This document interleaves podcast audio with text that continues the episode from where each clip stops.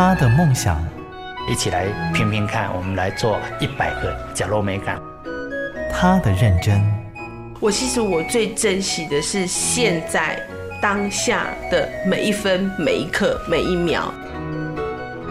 如果你愿意这样去看待你的那个生命历程，你要去实践梦想是一件不难的事情。他们的故事，台湾幸福进行曲，每月精选。本节目由美律实业赞助，古典音乐台策划制播。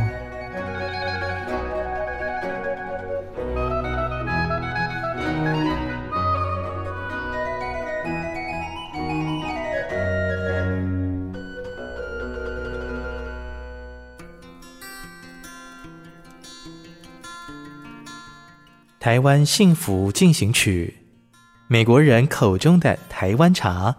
He is Tea Andy。棕色卷发，留着浓浓的胡须，却遮掩不住金安迪深深的轮廓。他在纽约长大，那是个可乐、咖啡、香槟随手一杯的城市。然而，他最情有独钟的却是台湾的茶。大家好，我是金安迪，我来自美国。民国七十八年的时候，在东海大学读中文。对，呃，从那时候大概一九九一年就发现，几乎每一个家庭有一个泡茶桌啊，然后是一个当地的文化。我没有，我没有遇到过泡茶，也是对我们西方的人很很特别的一些。他们用小壶泡好几次啊。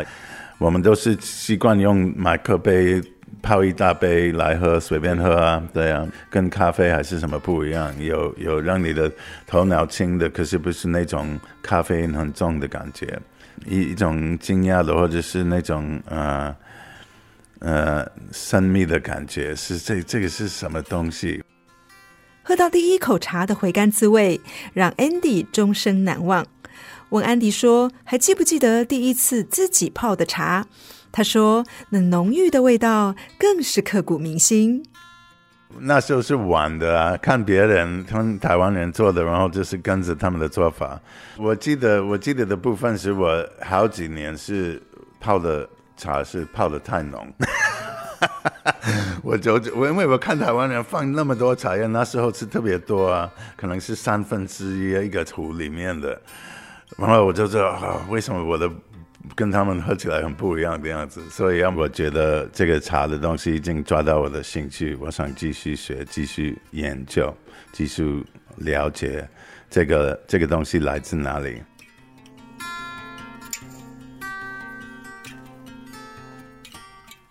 美国、台湾两地往返的 Andy 对于茶念念不忘。这跨越地球半圈的思念，就像一条无形的线，又把安迪拉回了台湾，开始找茶。那时候我已经喜欢喝茶，所以我在洛杉矶去中国城，去哪里找台湾的茶也找不到啊。嗯、呃，一九九三年回来，我跟那个台中朋友说，我想要到山上去看茶园，看这个这个东西怎么出产。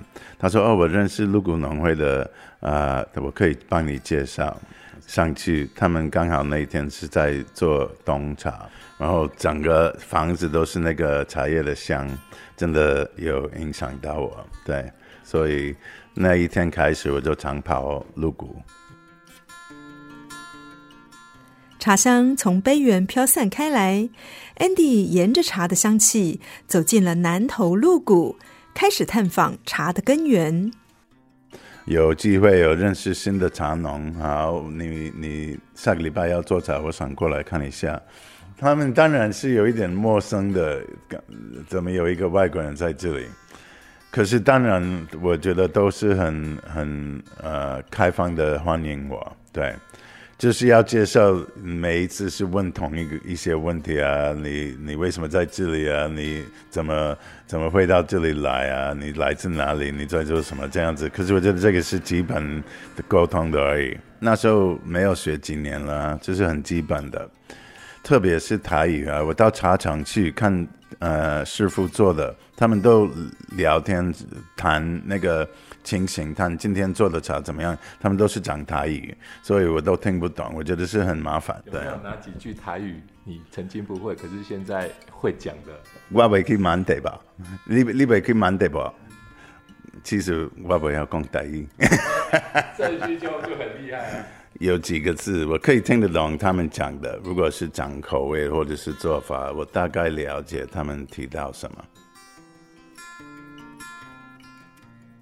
从事英文教学的 Andy 笑说：“茶园仿佛才是他的教室，而他就像是外地来的转学生，对一切都充满好奇。”民国嗯七十九年，在那时候我开始喝茶，大家那个做生意的人都是喝高山茶。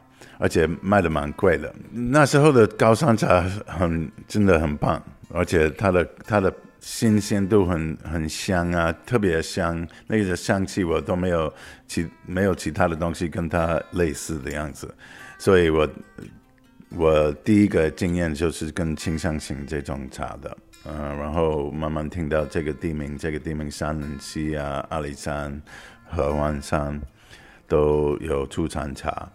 像这边鹿谷的传统洞洞顶乌龙茶，为什么有这个特别的口味？然后他们讲发酵度啊，然后烘焙烘焙的过程才有这个才才有这个口味，跟高山茶分得很清楚。结果我我慢慢发现这个更有特色，然后比较深的一个那个资源啊，它来自哪里？有几代的一一一些历史啊。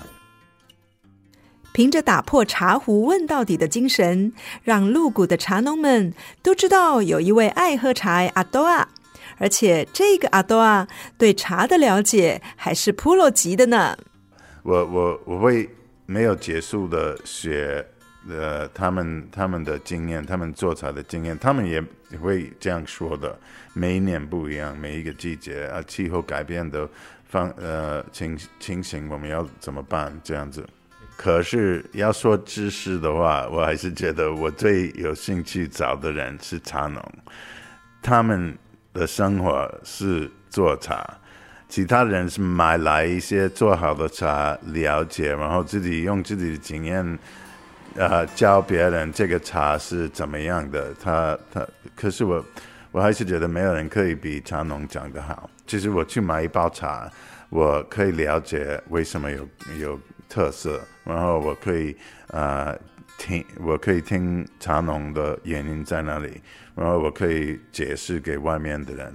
我真的觉得是有意思的一个一个座位。我觉得鹿谷，我不小心跑到鹿谷，我觉得真的是很幸运，因为我看茶区的话，这个人口上是最高的那个，就是高的部分是做茶的，而且大部大部分。超过一半的这边的人做茶的是他们家有历史的，茶是你的生活上的一个部分。然后我看下一代的人会现在有开始啊，二三十岁的人回来学，很认真的学他们的爷爷还是谁，他们家里面的会做的。所以我我的梦想是让这边的人知道，外面的人会欣赏他们的文化出产的。做的东西。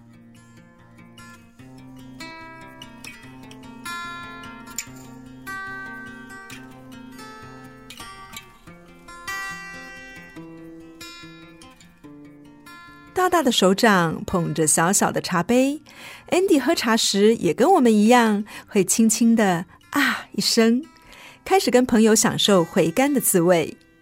在台中，大部分我都是跟外国朋友。啊、有只是有零食，跟他们跟他们在一起，也是慢慢不小心介绍茶。我我刚刚拿这个茶，他们也觉得很特别。我们那时候都不认识姓名，我外国人都是名字而已。然后你你有什么兴趣？比方说你你是鼓手打鼓的，你是我们会说你是 drummer 谁，或者是吉他手谁？我是茶 Andy，T Andy，对，认识。台湾茶的人，了解台湾茶的人，现在最近十年、十多年越来越多，变成一个很流行的东西。所以是越来越好。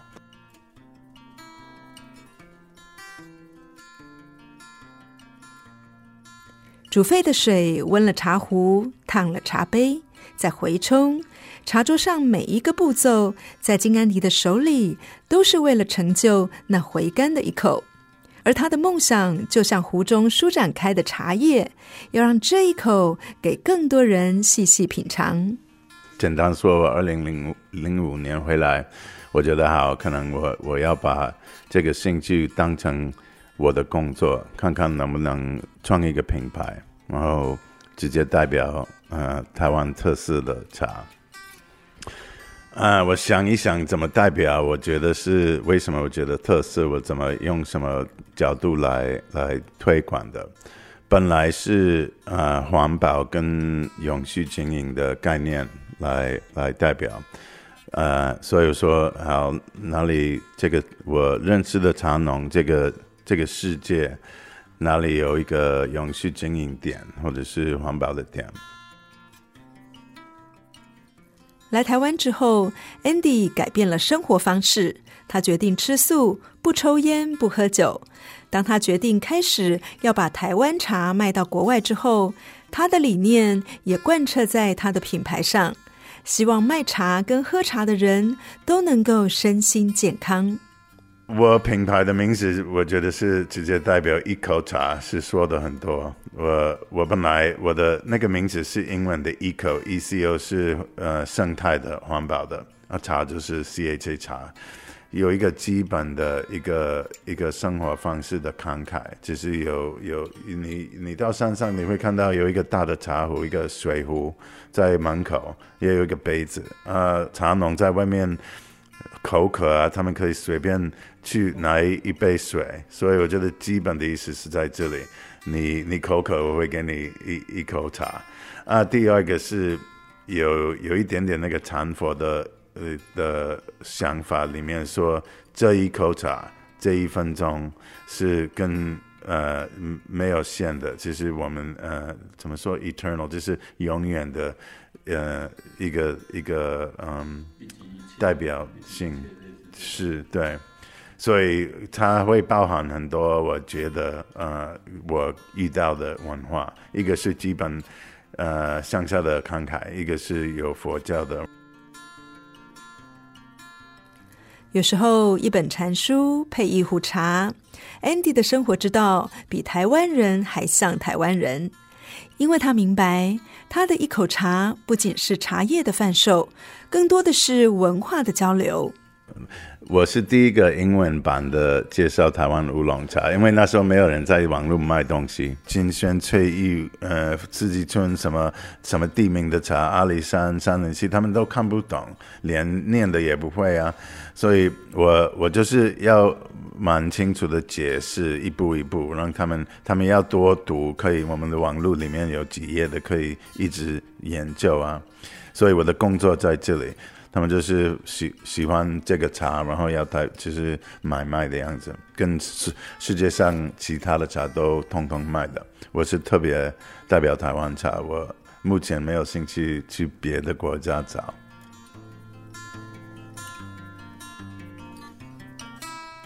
安迪是一个很很真很诚的人呐、啊，而且他很好学啊，他什么都学啊，什么都问啊，比一般的茶农来讲的话，认识的相当的多。从台北的平林到港口茶来讲的话，他如数家珍呐、啊，他是很厉害的。我在鹿谷乡生活才会认识他的时候，我感觉说，一个西方人对中国文化的那种喜好度来讲的话，不亚于我们台湾人。我认为说，我有这个责任跟义务把这些东西介绍给他。与金安迪相识超过二十年的茶农刘宽宝说：“安迪就像台湾茶的导览员，可以从台湾头讲到台湾尾。同时，他也是台湾茶的销售员，连阿尔卑斯山都有他的客人。”啊，跟我这个朋友阿宝，呃，我我们我们好像第一次认识是他在鹿谷农会的生活茶会泡茶，然后阿宝拿一个很漂亮的茶壶来泡，我就。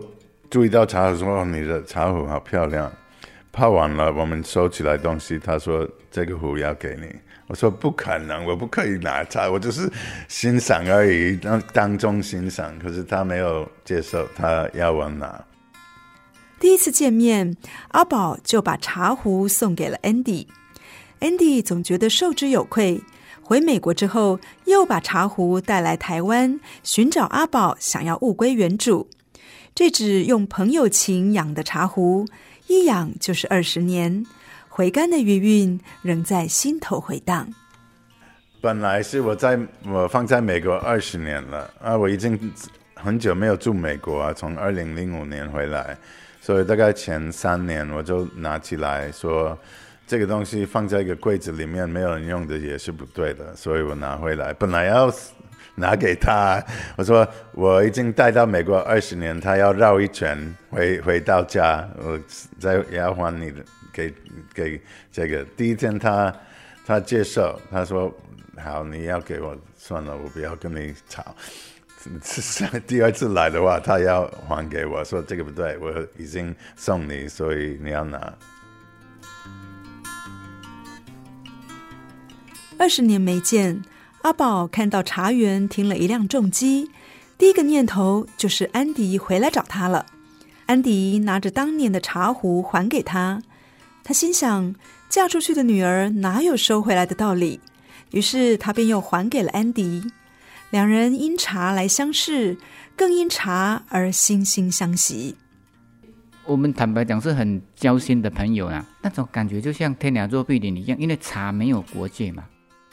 他来找东鼎乌龙的时候，他非常注重这个永续跟环保。一个西方人，他会为了这个环保，为了永续经营来讲的话，不遗余力的在推广这些东西，一直劝台湾人说不要用化肥，要有永续经营。而且这二十几年来来讲的话，我感觉说他从来就没有放弃，也没有中断过这个理念，这是我最尊敬他的这一点。他没有把茶当职业，他只是。把茶当做说，应该就是说他生命中一部分的，他想要追求的理想、理想目标。那你会感觉说你的会有使命感，你会有动力一直往前走，会坚持下去。嘿，那种感觉是非常美好的。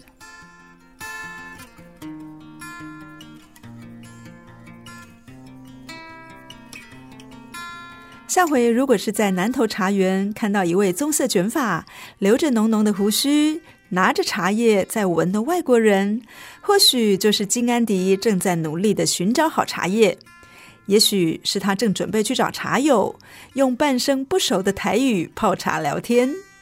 我觉得茶是让我遇到一些不同的人，让我有不同呃朋友的一个经验，特别是我是外国人在这里，也没有很多我交过的朋友，没有很多，我可以说是一个。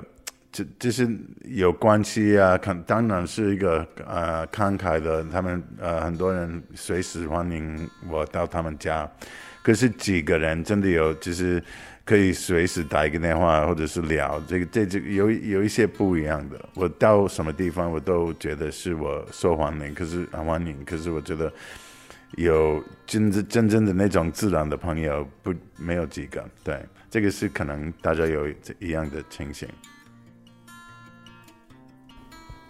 其实我跟安迪是一个真真正好的朋友，真真正的朋友不一定在生活中，但是一定在生命中。所以他给我的感觉就像我对茶的感觉。我跟他谈茶跟佛学的时候，我们就曾谈到说：以一杯茶涵藏天地，安愈人生；以一杯茶品味人生，证悟生命。人与大自然本有的互相感通的天人合一，从自然中去寻求。生命的依归，所以我是可以跟他谈佛法的，我们是可以彼此互相互勉的。因为喝了一口茶，金安迪爱上台湾的心开始发酵，台湾变成了他的茶席，开始泡给全世界的人喝。就像阿宝送给他的那一只茶壶，要再继续回冲个二十年。